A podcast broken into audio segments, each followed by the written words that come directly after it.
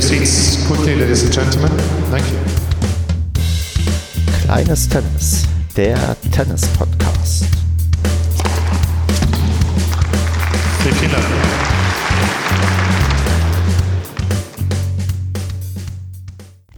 Kleines Tennis, Ausgabe Nummer 2. Wir nehmen auf am 24.02.2020. Und wenn ich wir sage, meine ich mich. Ich bin der Stefan und mit dabei ist der Tobi. Hallo Tobi. Hallo Stefan, hi. Ja, wunderbar, dass du da bist. Bevor wir miteinander reden, erstmal zu Beginn ein großes, großes Dank an alle, die das Projekt bisher kräftig weiterempfohlen haben, sich schon angeboten haben für Sendungen. Das Feedback hat mich echt ein bisschen überwältigt für die erste Folge und motiviert sehr, hier weiterzumachen.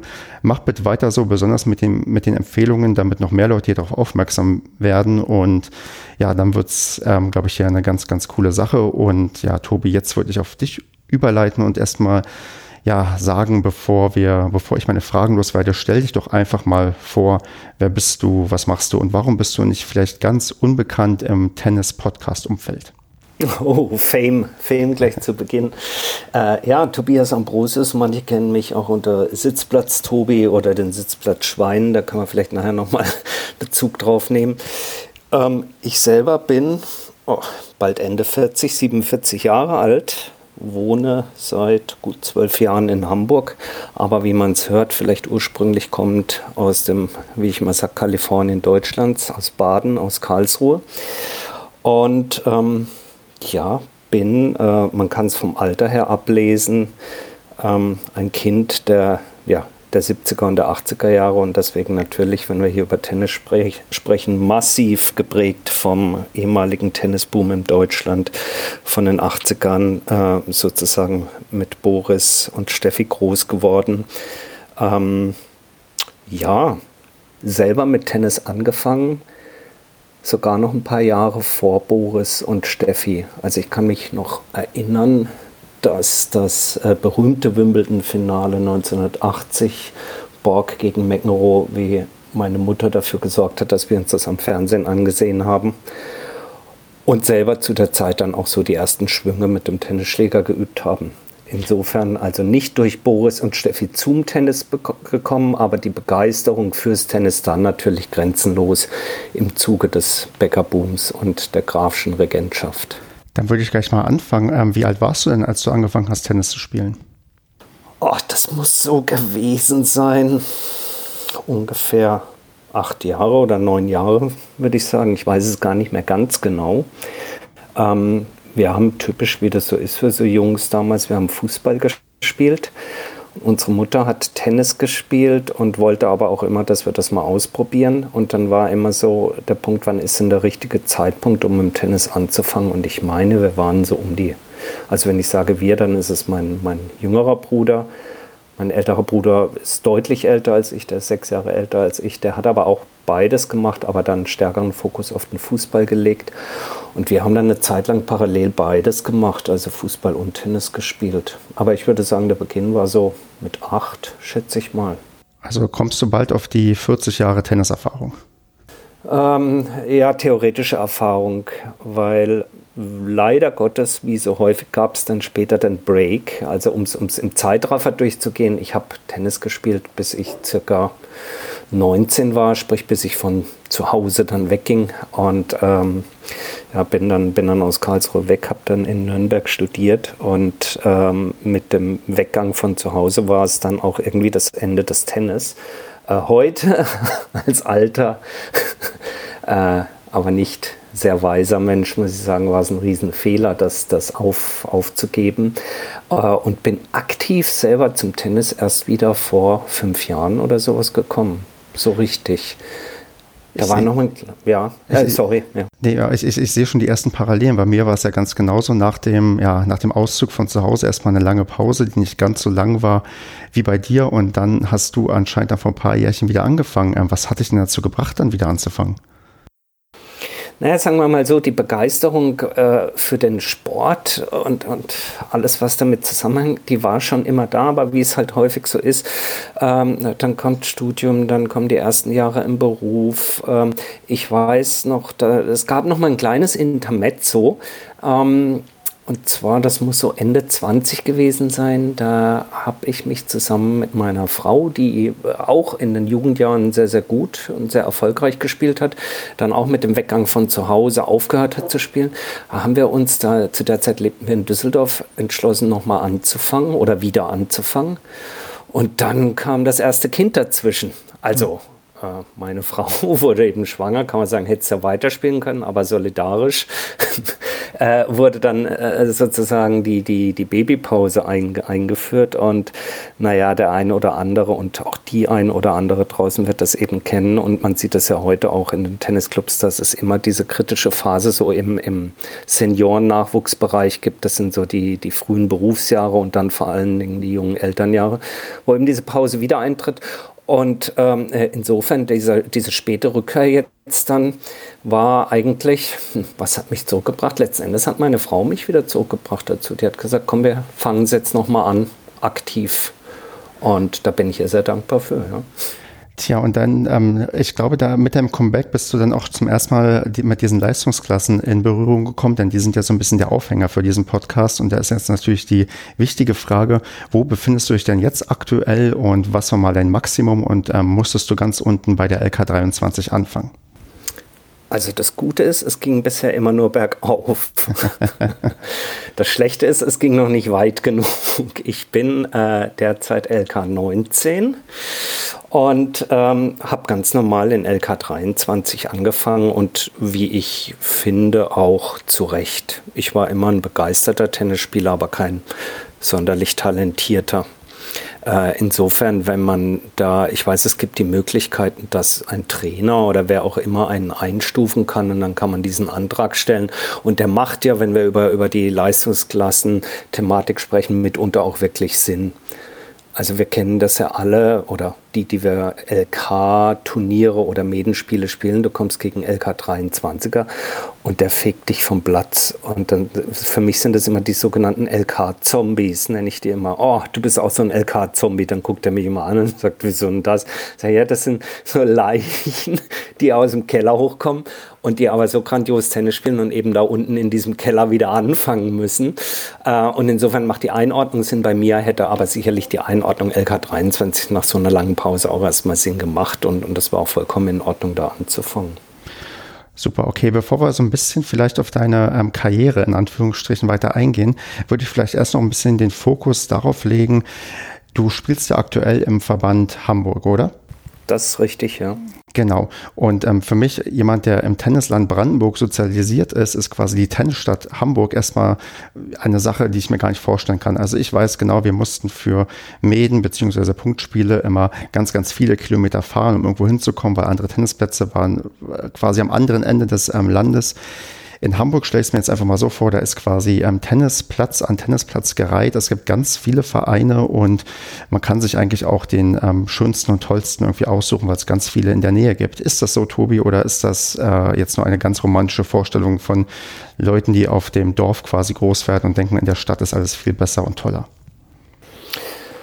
Also ob das generell für die Stadt an und sich gilt, das äh, kann, ich, kann ich schwer einschätzen. Für Hamburg im Speziellen als Stadt kann ich schon sagen, dass das Thema Tennis oder man kann fast sagen, das Thema Hockey und Tennis eben in Hamburg eine sehr, sehr populäre Position einnimmt und durch diese populäre Position eben auch die Abdeckung, verzeih mir, ich bin nicht vom Hamburger Tennisverband, also ich habe keine Zahlen, aber eine sehr, sehr gute Abdeckung über das gesamte Stadtgebiet hinweg anbietet, was Tennisclubs, Tennisvereine angeht. Ähm, also Hamburg ist einfach, und man, man, man kennt ja auch, äh, sag ich mal, über die Stadtgrenzen hinweg den einen oder anderen Namen von den großen arrivierten Vereinen wie den Club an der Alster oder den UHC ähm, Uhlenhorst, ähm, die, äh, die ja weit über die Stadtgrenzen Hamburgs hinaus bekannt sind, Tennis, Bundesliga etc. Ähm, aber es gibt eben äh, auch diese klassische Durchdringung Breitensport technischer Natur, so möchte ich es mal sagen, über das gesamte Stadtgebiet und auch die Außenbezirke von Hamburg hinweg, sodass es also genügend Möglichkeiten gibt, äh, einen, einen Tennisverein für sich zu finden. Nichtsdestotrotz ist, und ich meine, ich habe gesagt, ich wohne seit zwölf Jahren in Hamburg, ähm, hat es auch hier über die Jahre hinweg, äh, so sagt man mir zumindest eine ähnliche Entwicklung gegeben wie in weiten Teilen Deutschlands, dass es also diesen massiven Boom gab äh, mit, mit Becker Graf und einem massiven Zuspruch äh, und dann ein, ein Abflauen äh, kam an Mitgliederzuspruch was einhergeht übrigens in den letzten Jahren auch mit einem gewissen Hallensterben, wenn wir über den Winter, also mhm. Wintersporttennis äh, reden. Das heißt, Hallen wurden mitunter umfunktioniert zu Trampolinzentren für Kindergeburtstage, äh, weil das einfach profitabler zu betreiben ist. Aber alles in allem würde ich sagen, als, Prof, als Profi, ja, ich bin, als, als Hobby-Tennisspieler ist man in Hamburg so infrastrukturell schon, schon recht gut aufgehoben. Und auch gerade vermutlich durch den nachlassenden Boom ähm, sind auch die Plätze, sagen wir mal, so ausgelastet, dass man zumindest das einigermaßen vernünftig betreiben kann, aber jetzt auch keine Probleme hat, zu locker mal irgendwie spielen zu gehen. Oder hast du da irgendwie feste Termine, wo du quasi nur spielen kannst, weil sonst die Plätze halt so gut äh, in den Abendstunden ausgelastet sind? Nach meiner, sag ich mal, subjektiven Wahrnehmung her ist es recht unterschiedlich bei uns. Wir sind ein, ein recht kleiner Verein mit aber einem sehr, sehr hohen Zuspruch ähm, rund um den Verein herum. Ist es über die Sommersaison schon recht herausfordernd. Ich will nicht sagen, Platz zu kriegen, aber es ist einfach auch nicht so, dass man da jetzt hingehen kann, sofort spielen kann und immer ein Platz frei ist.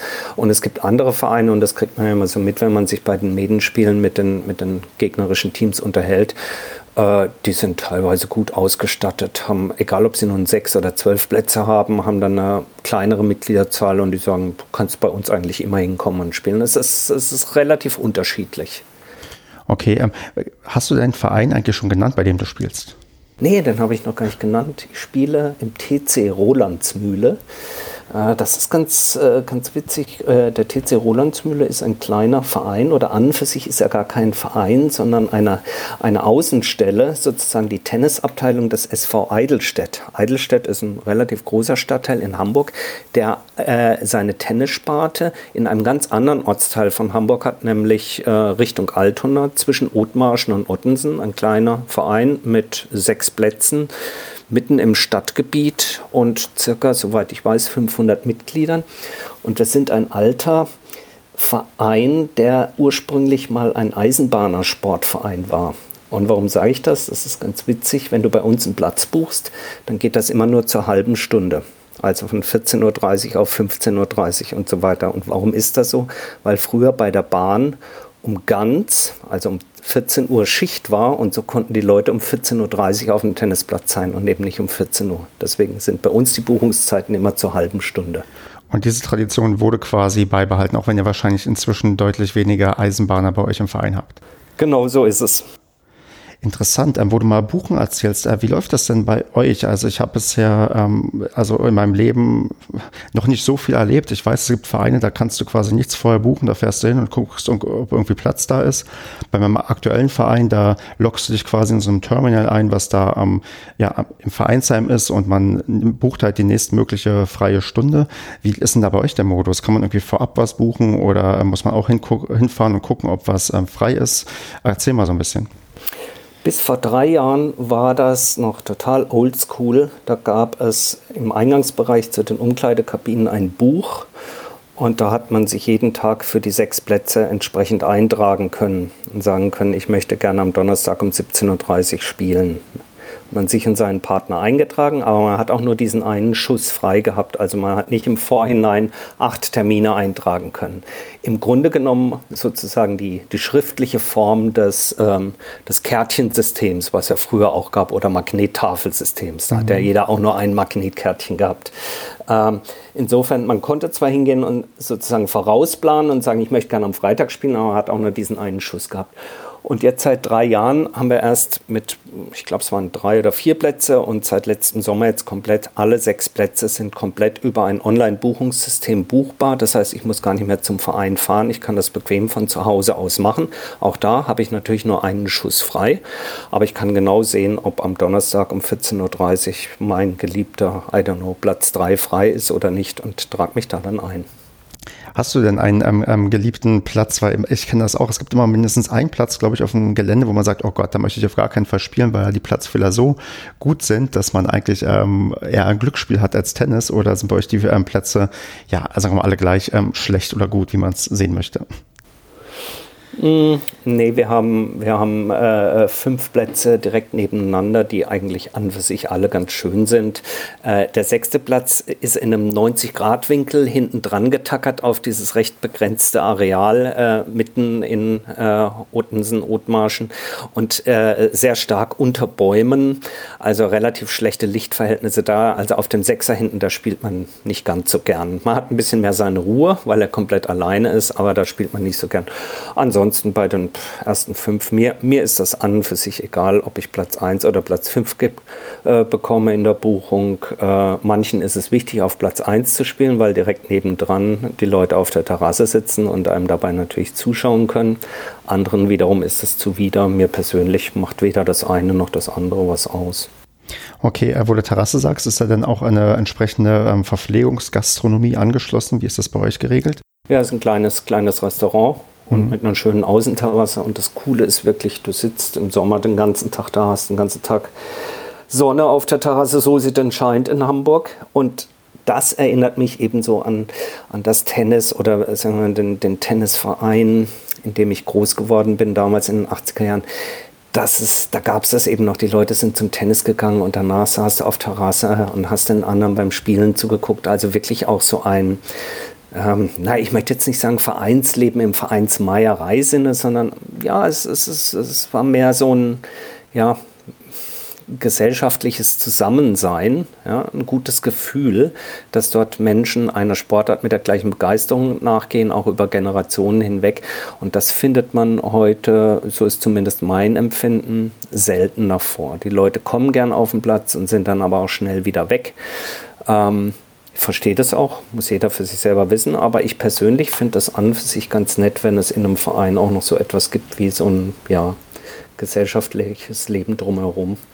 Ja, ich, äh, ich kann das gut nachvollziehen, weil wenn ich mich so an meine, sagen wir mal, beste Tenniszeit zurückerinnere, das war auch in der Jugend, wo ich so, ich glaube, 17, 18 war und wo man quasi wirklich im Sommer oder in den Sommerferien jeden Tag auf dem Tennisplatz war und ähm, da entweder gezockt hat oder halt äh, mit Leuten gequatscht hat, wo das quasi so, also so ein richtig geiler Sommer irgendwie war, weil man die ganze Zeit war nicht die Frage, was man macht, sondern nur, ja, wann trifft man sich und wie lange bleibt man da? Und das war ähm, tatsächlich eine sehr, sehr schöne Zeit, aber es ist halt, ja, wie es heute so ist, man hat halt weniger Zeit, man ist ähm, teilweise recht eng getaktet und dann ist das wahrscheinlich in vielen Orten und an vielen Ecken gar nicht mehr so möglich.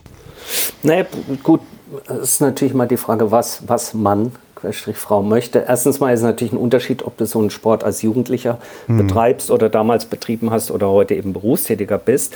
Aber wenn ich halt zurückdenke an die 80er, das war halt wirklich so, für uns war das überhaupt keine Frage. Du bist, du hast Schule bis um 13 Uhr, dann bist du auf dein Fahrrad gestiegen, bist schnell nach Hause, hast Mittag gegessen, Hausaufgaben gemacht und dann war es klar, dass du ab 14.30, 15 Uhr auf dem Tennisplatz bist.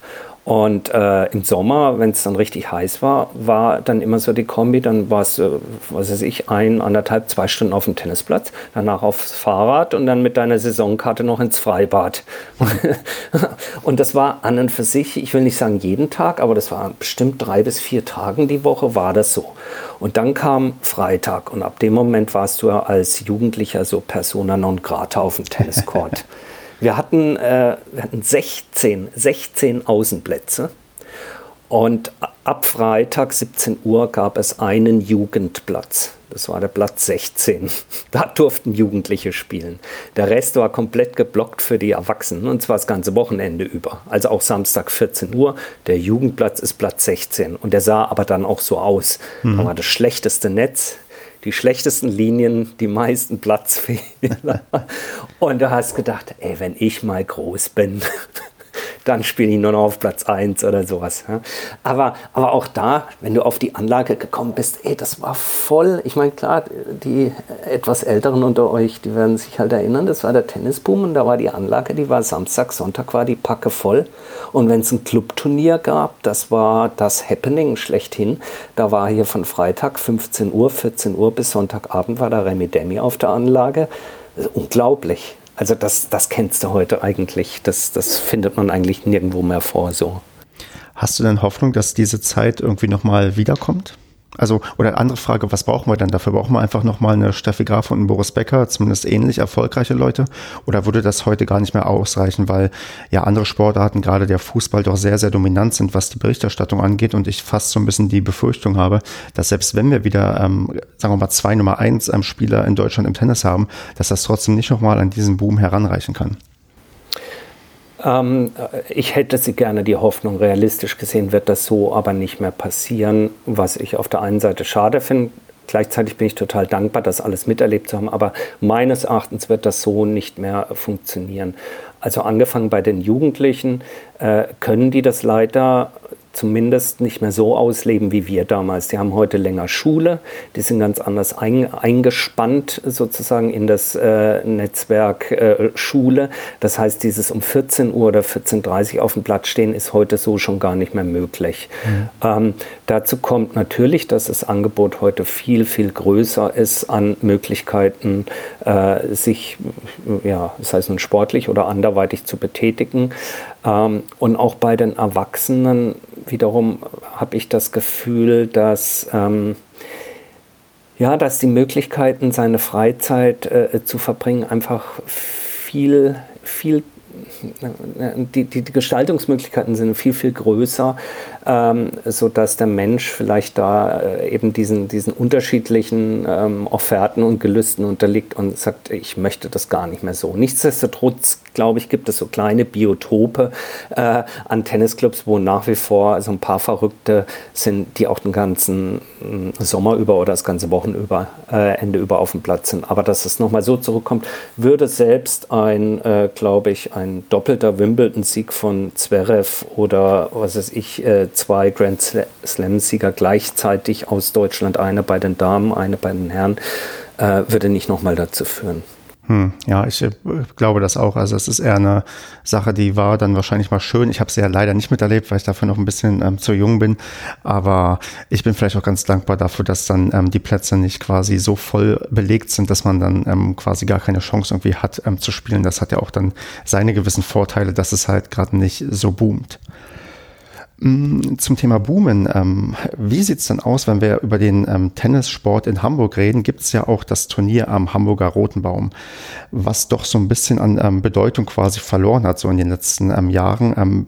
Da wäre jetzt meine Frage, wie würden das, äh, wie kommt denn das Turnier so im Verein an? Also gibt es da quasi Gratiskarten? Wird man dazu irgendwie ermutigt hinzugehen? Hat das, spielt das überhaupt eine Bedeutung im Amateursport, im, im Vereinsheim oder ist das auch eher ja für die ganz, ganz Interessierten, die gehen sowieso hin und sonst ist es eigentlich ähm, den meisten Leuten egal? Also generell erstmal ist meine Beobachtung so, dass es in jedem Verein grundsätzlich mal, mal zwei, zwei bis drei Arten von Tennis interessierten Menschen gibt. Das sind die, die den Tennissport machen und selber betätigen, betreiben und das auch ganz gerne machen, aber nicht sonderlich interessiert sind, was nun gerade in der Weltrangliste irgendwo auf der Welt passiert inklusive, ob das nun gerade in Hamburg stattfindet oder nicht. Also dieser Unterschied zwischen Tennis aktiv betreiben und pass passiv zuschauen. Und dann gibt es die so in der Mitte, die so ein bisschen interessiert sind oder die das verfolgen, aber jetzt nicht total crazy hintenher sind und die verirren sich schon mal oder auch ganz gezielt gehen dann eben auch einmal im Jahr zum Roten Baum, weil sie wissen, dass sie dort auch, auch gutes Tennis zu sehen bekommen. Und die dritte Fraktion, glaube ich, eher ich, das sind halt, wie ich immer sage, die Tennis-Nerds, äh, die konsumieren fast alles und natürlich gehen die auch zum Roten Baum, wissen aber auch sonst recht gut Bescheid, was so auf der ATP und der WTA-Tour passiert. Speziell jetzt auf Hamburg und den Roten Baum ist es schon so, dass das natürlich eine Institution ist in der Stadt und ähm, äh, das Mindeste, sagen wir mal, was stattfindet an Werbung, ähm, und, und damit auch Mobilisierung in Richtung der Tennisvereine ist, ja gut, es hängt halt immer irgendwo mal dann ein Plakat um, dass das wieder stattfindet und dass jetzt der Vorverkauf stattfindet. Ähm, aber dass es da Gratiskarten gäbe, nee, so ist es leider nicht. Ähm, insgesamt muss man aber sagen, dass in Hamburg ähm, die Leute, die in den Tennisclubs sich über den Roten Baum unterhalten und dann dort auch hingehen, ein ganz, ganz gutes Verständnis dafür haben, dass das, was in Hamburg äh, am Roten Baum geboten wird, einfach ganz tolles Tennis ist, losgelöst davon, ob es nun in den letzten Jahren gelungen ist, Federer, Nadal, Djokovic dahin zu bekommen oder nicht. Und das geht auch bis runter bis zur, sagen wir mal, Top 20 oder Top 25 in der Weltrangliste. Ähm, die Leute, die hingehen, äh, wissen, dass sie auch mit einer Nummer 28 gegen die Nummer 54 formidables Tennis geboten bekommen. Und dazu kommt natürlich auch noch, dass die, die gut informiert sind, auch einzuschätzen wissen, dass tendenziell eine Nummer 34, die dort spielt und nach Wimbledon nochmal auf den Sand geht, auch eher eine Person dann ist, die das Sandplatztennis mag, die also in einer reinen Sandplatztennis-Weltrangliste vielleicht sogar nicht die Nummer 34, sondern vielleicht sogar schon die Nummer 15 oder 11 wäre. Also letzten Endes über die gesamten Tage hinweg, finde ich, kriegst du am Roten Baum ganz, ganz tolles Tennis zu sehen für äh, mitunter kleines Geld. Ich bin ja immer der Meinung, man muss nicht das teuerste Ticket kaufen, um tolles Tennis zu sehen. Man sieht auf den Stadioncourts dieser Welt eigentlich von überall recht gut bis sehr gut. Und insofern, wenn man das ins Verhältnis setzt zu anderen, wir hatten es vorhin von an, anderen Angeboten außerhalb von Tennis, finde ich Tennis immer noch so, dass man es sich leisten kann. Wenn man mhm. es vergleicht zu anderen Freizeitaktivitäten. Ich sage nicht, dass es generell viel Geld ist, aber wenn du siehst, dass die Leute für keine Ahnung, wenn Rihanna im Volksparkstadion in Hamburg spielt, die spielt da äh, keine, keine anderthalb Stunden, da kostet das Ticket 100 Euro und die Leute gehen hin. Hm. Ähm, wie viele ähm, Tage genießt du denn das Turnier in Hamburg? Also gab es da immer so für dich so, ein, so was, was du dir vornimmst, wie oft, wie viel du dir davon anschauen möchtest? Oder ähm, bist du, guckst du, wie du Zeit hast und äh, musst mal flexibel schauen und musst auch manchmal quasi komplett alles ausfallen lassen? Beim Roten Baum ist es, na, was heißt leider, ist es so, erstens mal fällt es hier häufig in die Ferienzeit, mhm.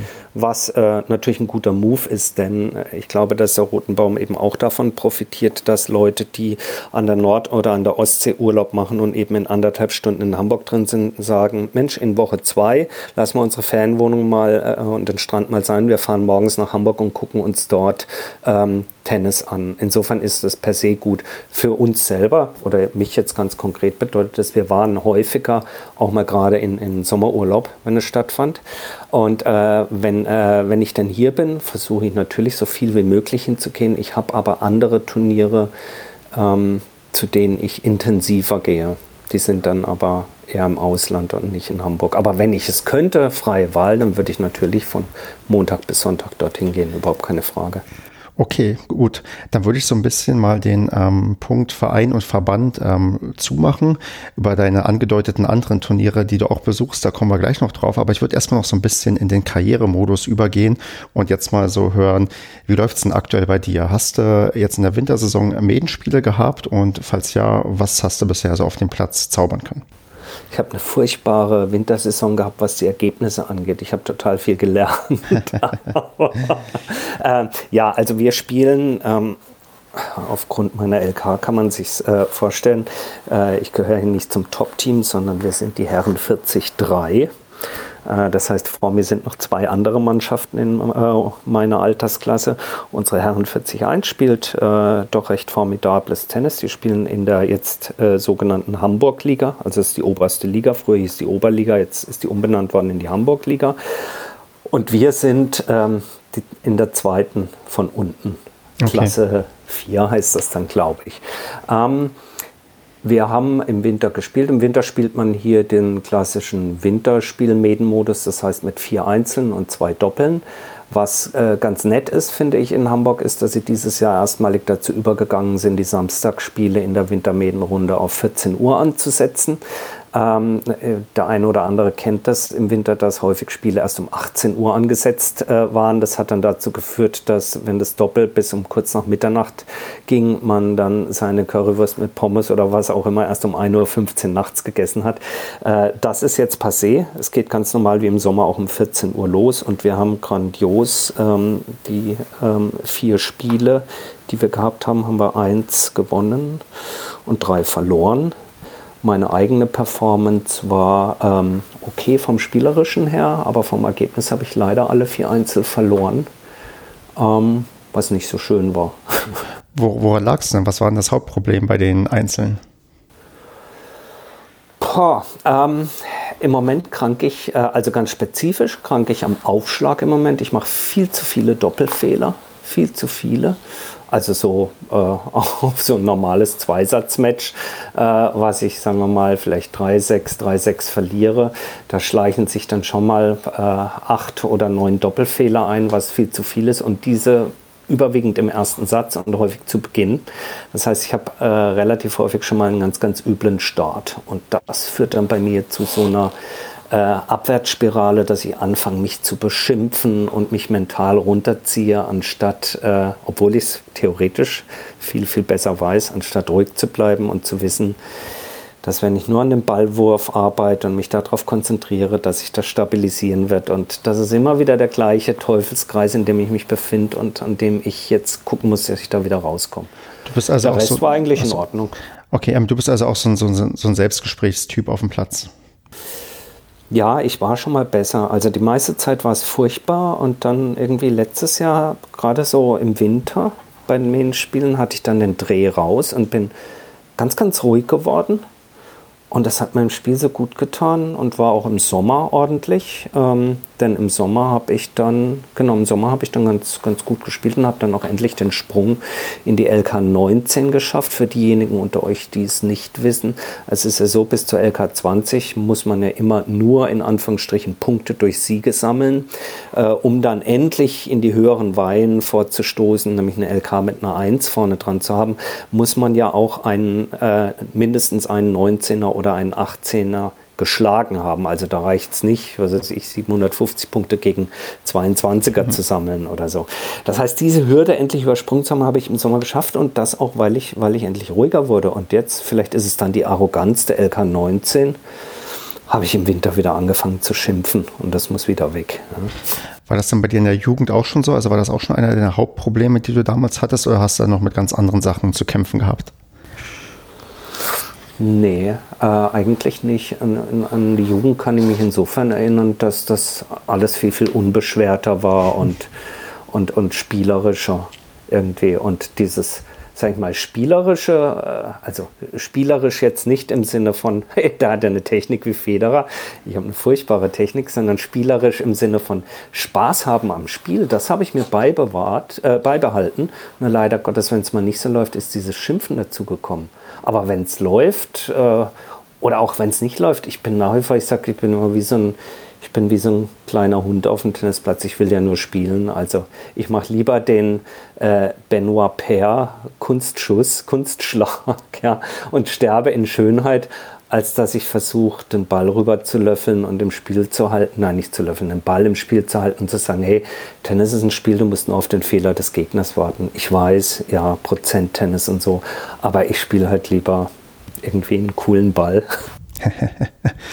ja, wie ist das? Ähm, merkst du, dass du jetzt auch noch coolere Bälle hinbekommst als vielleicht dann ähm, noch damals? Also gerade, ähm, ich spreche so offen an, du bist halt ein bisschen älter als ich, ja, und natürlich, wenn man älter wird, wird man langsamer und ähm, vielleicht ähm, präziser oder, oder ruhiger. Ähm, merkst du, also wie, wie groß merkst du quasi die, die, die Anzeichen des Alters auf dem Tennisplatz, wenn ich dich mal so ganz offen fragen darf, um auch zu wissen, was mit mir noch passieren wird die nächsten Jahre?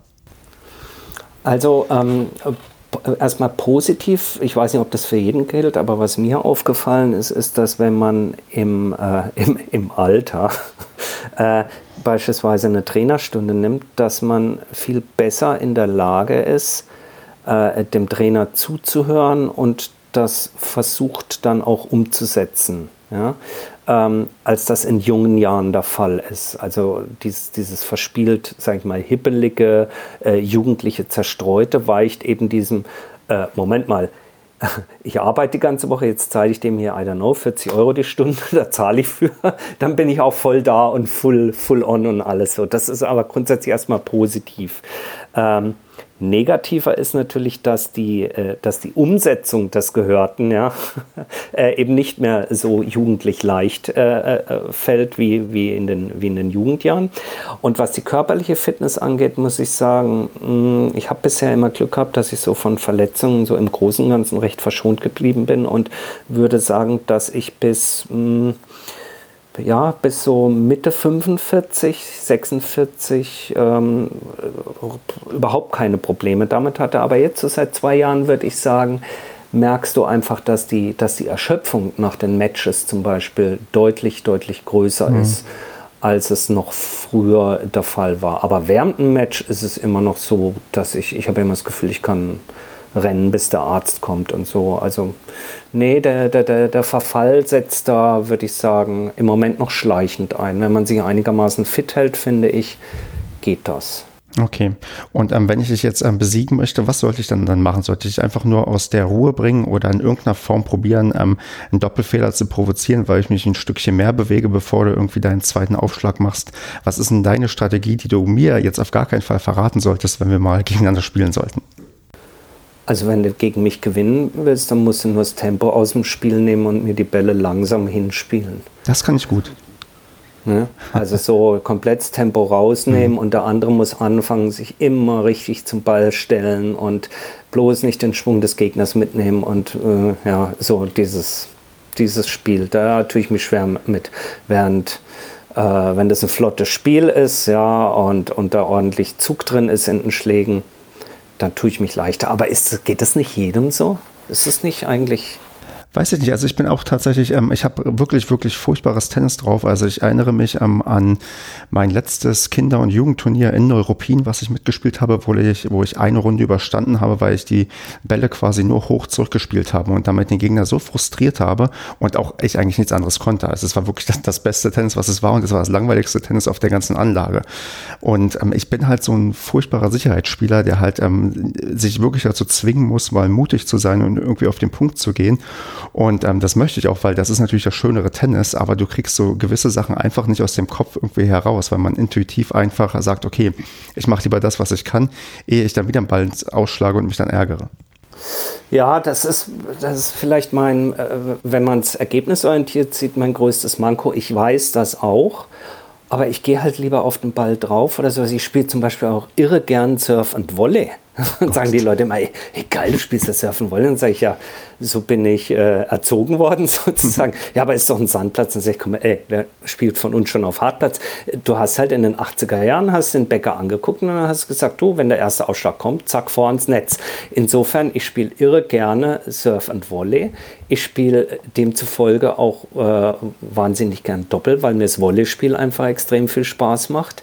Ähm, aber gleichzeitig weiß ich eben auch, wenn ich es erfolgsorientiert sehe, dass ich mehr Variabilität und mehr von dem Spiel ein, von meiner Seite aus einbringen muss, was ich vielleicht nicht so mag, nämlich, hey, nimm doch mal Dampf raus, spiel mal einen Ball, der, was weiß ich, schon vier Meter über die Netzkante geht mit so viel Topspin dass das andere drüben mit diesen Mondbällen sozusagen richtig ins Eiern kommt. Das mache ich schon auch mal und komischer oder blöderweise hat es dann auch Erfolg. Mhm. Aber es ist, es ist einfach nicht das Spiel, was ich irgendwie so liebe. Also ich glaube, wenn ich es als taktisches Mittel mal einsetze, um den Rhythmus des Gegners zu brechen und dann komme ich sozusagen ins Spiel rein, okay, ja, dann finde ich es auch gut, dass ich es so gemacht habe.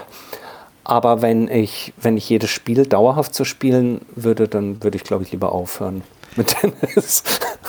Ja, es ist, es ist spannend, weil es wahrscheinlich so ein Stück weit was bei jedem irgendwie so drin ist als ähm, ja, natürliche Spielweise, die man so vielleicht intuitiv auch wählen würde. Und dann ist es immer ganz, ganz schwer, quasi das andere zu machen, auch wenn es irgendwie erfolgreicher ist. Ich bin auch jemand, wenn man Doppel spielt, ich hasse es auch, auch im Doppel am Netz zu sein. Ich bin dann lieber, ja, ich starte dann lieber vielleicht auch mit von der Grundlinie, obwohl ich eigentlich vorne stehen müsste, weil ich, äh, klar, als Sicherheitsspieler bist du echt ungern am Netz. Das ist so der Trick, den man bei mir anwenden kann. Hier, locken ans Netz, da will er sowieso nicht hin. Und das, Aber spielst, hm?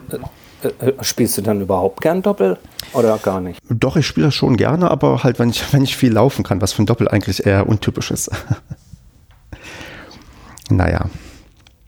Nee, also das, das, wie gesagt, ich spiele Doppel gerne, aber Netz ist auch so, das, obwohl ich auch eine einigermaßen vernünftige Größe habe, aber naja. Ähm, aber Doppel ohne Netzspiel ist schwierig. Ich weiß, ich weiß. würde ich als dein Partner, würde ich ja äh, verrückt werden. würde ich sagen, du kommst jetzt mal endlich vor ans Netz oder wie wollen wir den Punkt jetzt gewinnen? ja, sollte man wobei, wobei, ich muss ehrlicherweise sagen, ein, äh, ein Doppelpartner, der hinten von der Grundlinie raus die Bälle schön, sicher, ultra cross rüberbringt und bis dann der Gegner einen Fehler macht, ist natürlich auch toll, also mhm. den als Partner zu haben.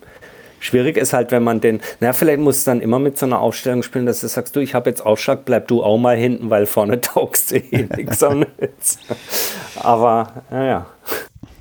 Gut, ähm, den Karrieremodus würde ich ein bisschen mit folgender Frage abschließen. Ich habe diese Woche bereits auf Instagram mal meinen ähm, größten Erfolg gepostet. Das war nämlich ähm, eine Urkunde, die wir mit unser Juniorenteam 2005 ähm, erhalten haben, weil wir ähm, die Bezirksliga in Nordbrandenburg gewonnen haben. Ähm, besser und größer ging es quasi bei mir nicht. Was ist denn dein größter Erfolg, den du dir auf die Fahnen schreiben kannst? Wo hast du denn mal ähm, für dich, es muss jetzt nicht unbedingt ein Turnier oder, oder Staffelerfolg sein, sondern vielleicht auch einfach nur ein Match, wo du dich besonders gefreut hast. Was ist denn so in deiner Biografie das Ding, wo du sagst, boah, da bin ich richtig stolz oder froh, dass ich das ähm, gewonnen oder erreicht habe? Boah. Bei so vielen Niederlagen könnte man sagen, ist ja einfach, die, die, den einen Sieg rauszustreichen. Äh, boah, das ist schwer. Ich glaube, ich glaube aber, nein, äh, sagen wir so, was mir spontan in den Sinn kommt, ist äh, ein tolles Match, was ich hatte. Wann war denn das? Ich glaube, äh, vor zwei Jahren im Sommer an einem, man glaubt es kaum, an Hamburg ultra heißen Tag, ähm, was ich dann im Match-Tiebreak äh, gewonnen hatte, nachdem der erste Satz von mir schon weg war, also von mir verloren war, den zweiten Satz dann gut gespielt habe und im Match-Tiebreak dann auch Matchbälle habe abwehren müssen. Ähm, ich glaube, ich war irgendwie 6-9 oder sowas hinten und habe es dann noch 11-9 gewonnen oder so. Irgendwie sowas um den Dreh war mhm. das. Das war total cool.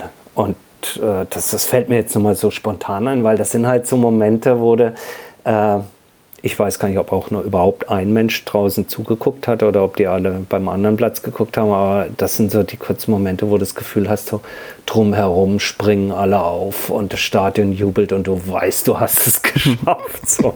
Nein, das, das, das war sehr, sehr schön, weil es halt so eine, so eine Mischung war aus ähm, Ah, ich liebe das ja, wenn du, wenn, du, wenn du kämpfst bis zum Umfallen, irgendwie, gerade auch wenn es heiß ist. Ich mag das total. Und dann, dann hast du einen guten Gegner gehabt und du hast alle Höhen und Tiefen, die so ein Match beinhaltet. Und wenn du es dann gewinnst, das ist schon sehr, sehr cool. Aber ich habe leider Gottes keine Medaille oder Urkunde, die ich mir hier an die Wand hängen kann. Insofern. Ähm, Nein, das würde ich sagen, von der, von der Tenniskarriere her ist das bisher meine schönste Medaille. Mhm. Die andere Medaille, die habe ich hier gerade vor mir liegen übrigens, ist äh, eher aus der ähm, ist eher sozusagen aus der Tennis-passiven Seite her. Ist meine erste offizielle Akkreditierung bei einem Challenger als äh, freier Journalist sozusagen für Tennis. Das ist so ähnlich wie eine Medaille, das ist mein schönster Erfolg, aber der ist eher Tennis-passiver Natur als denn aktiver. Aber damit baust du mir die ideale Brücke jetzt zum nächsten Thema, nämlich ähm, wir gucken mal so ein bisschen auf deine, ja, auf deine Affinität, was auch das Tennis-Zuschauen angeht, denn du gibst selbst in deiner Twitter-Biografie an, dass ja, Tennis-Groundhopping zu deinen ähm, Hobbys gehört. Und Groundhopping ist eine Sache, die man normalerweise aus dem Fußball kennt die ich, ich würde sagen, in Ansätzen auch schon mal betrieben habe oder betreibe. Also ich habe auch in meinem Leben bisher 66 Fußballstadien besucht. Und jetzt wäre mal die Frage, Tobi, weißt du, wie viele Tennisstadien du bisher besucht hast? Puh, äh, müsste ich jetzt zählen, das kann ich dir nicht genau sagen. Bei den Fußballstadien dürften es äh, vielleicht sogar noch ein paar mehr sein als, als bei dir, mhm. weil äh, da komme ich ursprünglich her und die Leute fragen immer, boah, wie kann man sich so einen furchtbaren Namen geben? Wieso heißt du denn Sitzblattschweine? Kannst du das nicht mal ändern? Und das ist gerade irgendwie so aus Vermarktungssicht, das schreckt ja die Leute eher ab. Hm. Naja, ähm, die Story hinten dran ist eine ganz simple. Ich komme ursprünglich äh, sozusagen als Passivzuschauer äh, vom, vom Fußball. Natürlich habe ich mein Leben lang Tennis geschaut, aber eben auch exzessiv Fußball. Und wir sind, ich habe vorhin gesagt, wo ich aufgewachsen bin und das eben dann auch in den 90er Jahren, wir sind mit dem, mit dem Karlsruher Sportclub quer durch Europa gefahren zu UEFA Cup Spielen und, und, und. Ähm, naja, und die Sitzblattschweine waren ja zu der Zeit im Stadion, wo noch die Mehrzahl der Plätze Stehplätze waren, waren ja immer die, entweder die Erfolgsfans oder die dann nur hinkommen, weil es noch eine VIP-Lounge gibt und das ist teuer. Und jetzt im gesetzten Alter, wo ich dazu übergegangen bin und mich ehrlicherweise auch vom Fußball, Fußballfan sein und auch diesem exzessiven Fußball schauen entfremdet habe, aufgrund der, wie ich finde, sehr fragwürdigen Entwicklungen im Profifußball über die letzten 10, 15, 20 Jahre hinweg, ähm, habe ich eben Tennis dafür plötzlich exzessiver betrieben und habe gesagt, jetzt bist du doch dann am Ende des Sitzplatzschwein geworden. Äh, mhm. geworden. Denn auf, zumindest auf den, auf den Centercourts dieser Welt gibt es eben keine Stehplätze. Aber es gibt natürlich trotzdem noch ganz viele Möglichkeiten, gerade bei den Profiturnieren ähm, auf den Nebenplätzen eben auch einfach nur noch zu stehen äh, und auch das Spiel im Stehen zu verfolgen. Mhm. Daher so mein Name Sitzplatzschweine und ich, ähm, äh, ja, äh, ich habe bisher äh, so Europa leider bisher nur geschafft. Mhm. Also was so ganz oben auf meinem Plan steht, ist, ich weiß, äh, schwieriges Thema mit Klima und allem, aber ich möchte unbedingt zu den Australian Open und auch die US Open möchte ich äh, in naher Zeit besuchen. Aber hier in Europa ist halt gerade so rund um, um das Thema Sandplatzturniere gibt es halt ganz, ganz tolle Städten, die man besuchen kann. Und das macht mir Spaß. Das verbinde ich meistens noch mit einem zweiten Hobby der Fotografie. Und jetzt dazugekommen ist äh, so meine, meine Liebe der, der Sportberichterstattung. Ich wollte früher mal Sportjournalist werden, bin es dann aber nicht geworden. Und jetzt mache ich das eher aus so einer ja, humorvollen Ecke heraus, dass ich mir eben schöne Fotos suche und das Tennisgeschehen so ein bisschen, ja, manchmal satirisch, manchmal komödiantisch, immer mit dem Augenzwinkern, aber hoffentlich auch immer fair irgendwie begleite auf den sozialen Medien. Genau, du hast es ähm, gerade auch schon gesagt, ähm, du hast auch eine Akkreditierung ähm, mal oder eine erste irgendwie bekommen. Ähm, ist dann so auch quasi deine Rolle, du bist halt einerseits ähm, Zuschauer, aber andererseits so, ja, ich würde mal sagen, ähm, Hobbyberichterstatter beim ähm, Thema Tennis und bist deswegen halt auch so viel unterwegs. Oder hast du noch, weiß nicht, die Rolle des Autogramm- und ähm, Selfie-Jägers, wenn du irgendwie auf Turnieren irgendwie Spieler oder Spielerin siehst? Nein, Autogramm und Selfiejäger, das, das nicht. Ich mache gerne Fotos, aber jetzt ähm, weniger äh, Foto im Sinne von, oh, guck mal, äh, da ist jetzt die Mladenovic oder äh, dort drüben steht jetzt gerade der Kohlschreiber, äh, sondern ich suche mir zunehmend ein Thema irgendwie.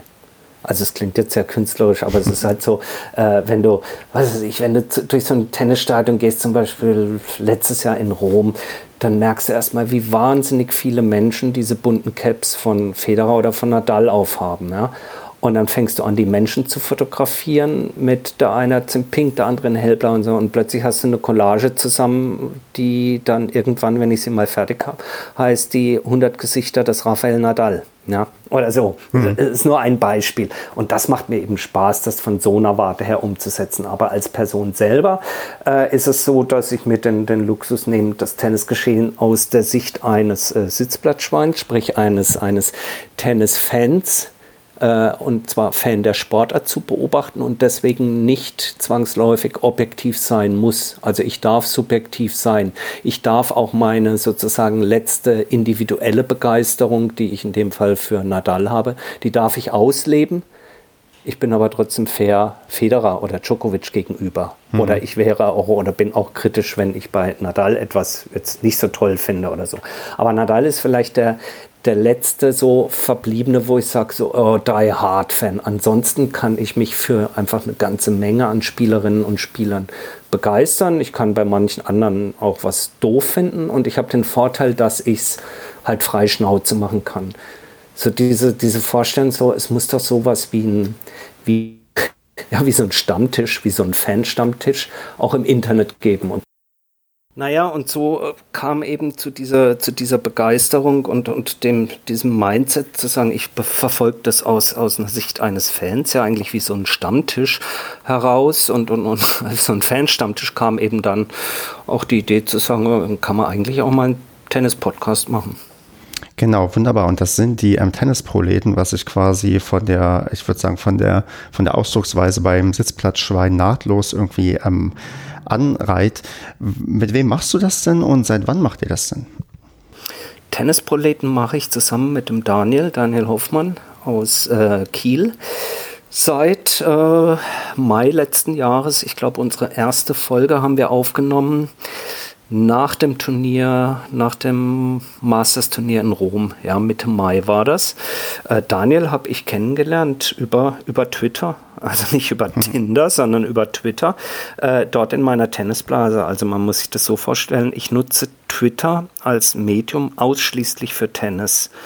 Ähm, das ist eine Blase. Wenn du meinen Twitter aufmachst und meine Timeline, da siehst du dort nur Tennisnachrichten. Also da verirrt sich mal irgendwie ein Fußballtweet, weil jemand wie du vielleicht plötzlich was über Fußball schreibt. Und wenn er das 20 Mal macht, dann blocke ich den so ungefähr. Aber ich sehe keinen Tweet von Trump. Ich sehe auch nichts über, über, äh, was weiß ich, über Coronavirus, äh, sondern einzig und allein Twitter. Und da habe ich Daniel kennengelernt.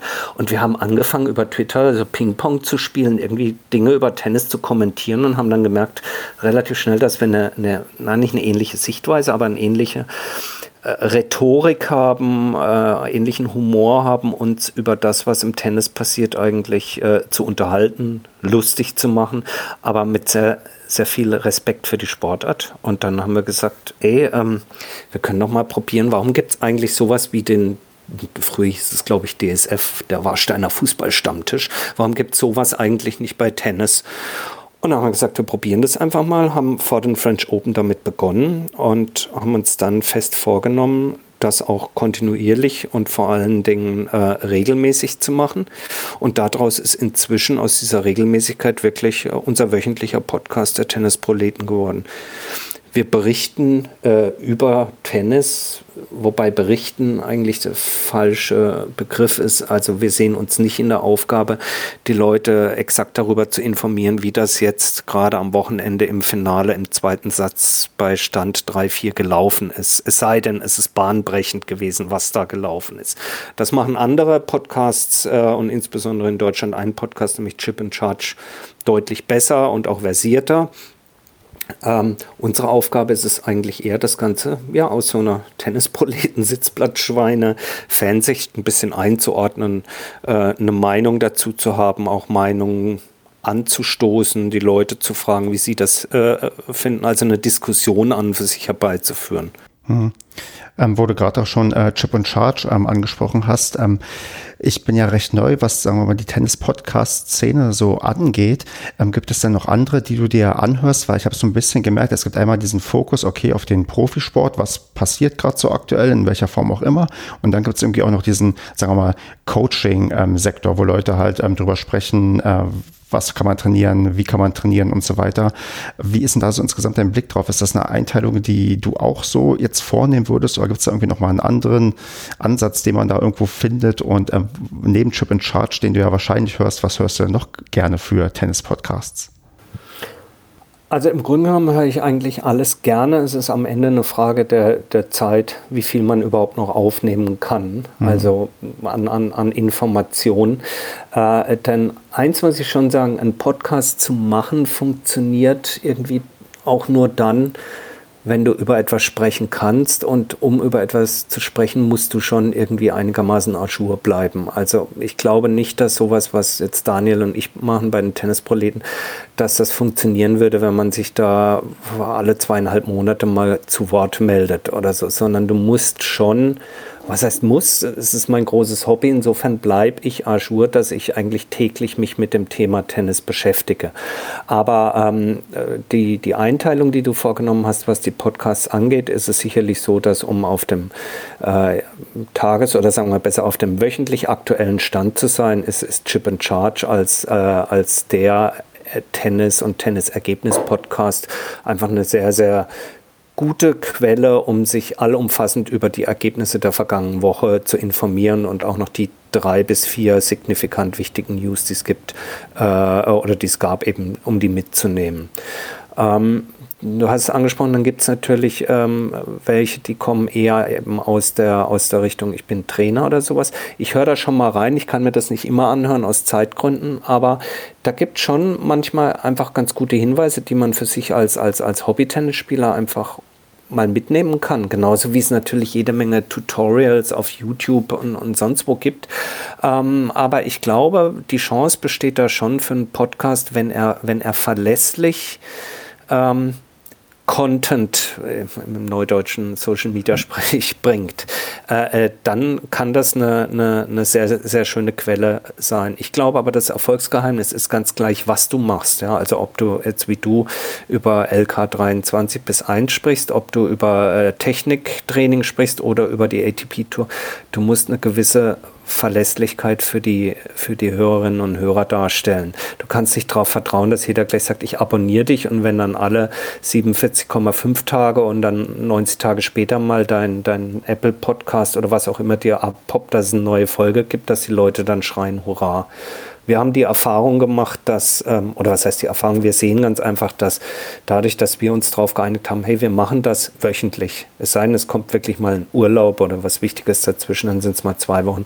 Dadurch haben wir eine Verlässlichkeit für die Hörer, die wissen, es gibt jede Woche eine Folge und ja, und dann, dann macht es auch Spaß und dann kriegst du auch einen Austausch mit den Leuten hin, was ihnen gefällt, was ihnen nicht gefällt. Und natürlich unsere Gäste, die wir haben. Was habt ihr also für Gäste ähm, schon dabei gehabt? Also jetzt in der kurzen Zeit äh, war es sehr, sehr schön, dass wir ähm, aus, äh, insbesondere aus dem eben Bereich der Medien äh, sowohl von Eurosport den Markus Teil da hatten, was einen ganz, ganz tollen Einblick gab. Äh, insbesondere, wir hatten ihn direkt nach den US Open, wo er sehr, sehr intensiv kommentiert hatte und uns fantastische Einblicke gab über beispielsweise, wie ist das Thema Serena Williams und, und Coco Golf aus US-Sicht einzuschätzen, was hier, wir hier als Deutsch gar nicht nachvollziehen können, warum das so ein Hype ist. Oder wie sieht so ein Tag aus bei Eurosport, wenn du in New York bist, äh, ganz Tag toll Tennis gucken und abends noch in Manhattan steil gehen oder so. oder eben nicht. Ähm, wir hatten ähm, von Sky den Marcel Meinert schon da, wir hatten den ähm, Moritz Lang von Sky da.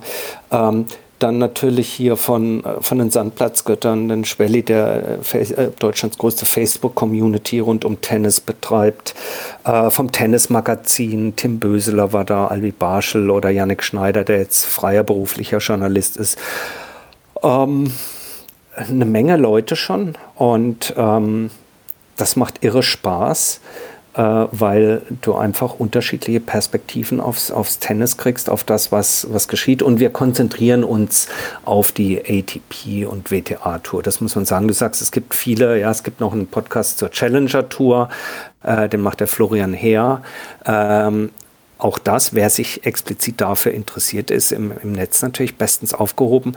Für einen selber ist es irgendwann, wird es irgendwann zu viel, denn wir machen das ja nicht, äh, um, um Geld zu verdienen mhm. und hauptberuflich, sondern als Hobby.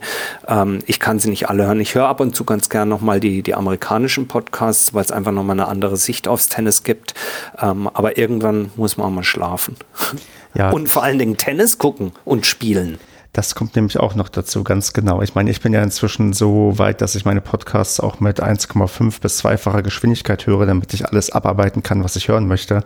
Aber das ist auch nicht für jeden was. Und da muss man sich erstmal rantrauen zu sagen, okay, jetzt höre ich einfach alles nochmal viel, viel schneller, um irgendwie mehr abzuarbeiten. Aber ich gestehe auch, ich habe euch jetzt auch die letzten zwei Folgen, glaube ich, gehört, oder die letzten drei. Und ähm, ihr gehört jetzt auf jeden Fall bei mir zu den ähm, Podcasts, wo ich ähm, gerne reinhöre, denn das hat mir doch ähm, sehr gut gefallen. Und ja, hoffentlich äh, machen wir beide weiter so, dass uns wir ein paar Jahre hier stolz drauf blicken können, wenn du dann LK 15 bist und ähm, wir hier jeweils mit Folge 100 sind und dann über die weiter über gutes Tennis reden können. Das wäre fantastisch. So, dann würde ich sagen, auf der Zielgeraden mache ich noch das äh, hoffentlich irgendwann beliebte Spiel Entweder oder. Ähm, Modus ist einfach, ich gebe dir quasi eine Entweder-oder-Frage und du musst entscheiden, was auf dich zutrifft, was dir besser gefällt. Und wenn ich dazu Nachfragen habe oder, oder du dazu was sagen willst, dann äh, machen wir das und sonst ähm, gehen wir hier einfach mal fix durch. Bist du bereit? Ja. Gut, dann Platz abziehen. Entweder Schnecke oder auf und ab. Schnecke. Nach dem Spiel Bier oder Limo? Bier. Die Frage könnte jetzt einfach sein: Doppelfehler oder Ass? genau in der Reihenfolge. ähm, Schweißband oder Handtuch? Ähm, boah. Ähm, es klingt so eine einfache Frage. Also Handtuch eigentlich immer und Schweißband ist es äh, so. Irgendwann neulich habe ich gedacht, ich glaube, ich muss das Schweißband ausziehen, das bringt mir Unglück. Und dann habe ich es weggelassen irgendwie und habe das Gefühl gehabt, das geht gleich besser. Aber am Ende habe ich es auch nicht gewonnen, das Match. Also da bin ich so ein bisschen, ich habe so diesen, diesen alten Aberglauben, den habe ich mir irgendwie auch beibehalten und ich versuche das immer weiter wegzukriegen, aber es ist auch so ein Tick irgendwie. Ja. Und es muss dann genau so sitzen, das Schweißband, und es muss immer an der Hand sein. Furchtbar. Klar. Und ähm, letzte Entweder-Oder-Frage: Talent oder Training? Weder noch. Sehr schön. Nee, super. Dann äh, würde ich sagen, hast du noch was, was du unbedingt loswerden möchtest, so zum Abschluss? Auch ähm, erstmal ganz, ganz lieben Dank für die Einladung, hat mich sehr gefreut. Ähm, mach weiter so. Ich kann, ich werde nur Leuten äh, sagen, die äh, willens sind, bei dir äh, dazu beizutragen, dass du es schaffst, alle LKs abzudecken, dich zu kontaktieren. Ja, ich finde das äh, ein sehr, sehr nettes Konzept, weil es bietet einfach auch die Möglichkeit, unterschiedliche Facetten auch über unterschiedliche Altersgruppen mal aufs Tennis zu werfen und ja, vielleicht Entschuldigung, wenn wir jetzt im hinteren Teil eigentlich eher über das Passive geredet haben, weil ich glaube, die Leute schalten bei dir an, weil sie mehr drüber lernen wollen, wie man von LK20 auf 19 kommt. Das haben wir jetzt vielleicht vergessen. Tut mir leid. Ach, ich glaube, ähm, du A, hast du mir jetzt ähm, schon wunderbar ein paar Sachen aus dem, ähm, aus dem Mund genommen, die ich auf jeden Fall auch sagen wollte. Also auch an dir ist mal ein Dank, dass du mit dabei warst. Und klar, ich suche weiter Leute aus verschiedenen LKs, aus verschiedenen Verbänden, in verschiedenen Altersklassen, die mit dabei sind. Gerne auch ein paar mehr Damen. Es sind ähm, zwar schon zwei auf der Liste und auch die nächste Folge wird mit einer ja, weiblichen Vertreterin sein, zumindest laut aktuellem Plan. Aber wenn sich dann noch ein paar mehr trauen, wäre das schön, damit wir hier einigermaßen ausgewogen auch ähm, ja, das Geschlechterverhältnis abbilden können und gucken können, was vielleicht noch mal im Darmtennis ähm, anders läuft oder genauso läuft. Und ja, sonst äh, bitte ich natürlich weiter auch auf jeden Fall um Feedback und wie so auf der Apple Podcast Bewertungen und auf jeden Fall den besten Freundinnen und Freunden äh, weiterempfehlen, das hier auch mal zu hören und auf jeden Fall auch die Tennisproleten zu hören, denn ähm, das ist ein Podcast, der dann auch sich mal um das, sagen wir mal, richtige Tennis kümmert und nicht um hier dieses ähm, ja, dilettantische LK22 äh, ja, Rumgegurke, was wir vielleicht nur anbieten können. Ja, und ähm, ich bin gespannt, wann wir uns das nächste Mal hören. Ich hoffe sehr, sehr bald. Und ja, Tobi, ich würde sagen, bis dahin ähm, wünsche ich dir auf jeden Fall weniger Doppelfehler und ja, bis zum nächsten Mal. Du kannst ruhig Tschüss sagen, Tobi. Okay. Mach's gut, Tobi. Ciao. Tschüss, Stefan. Ciao. Das war Kleines Tennis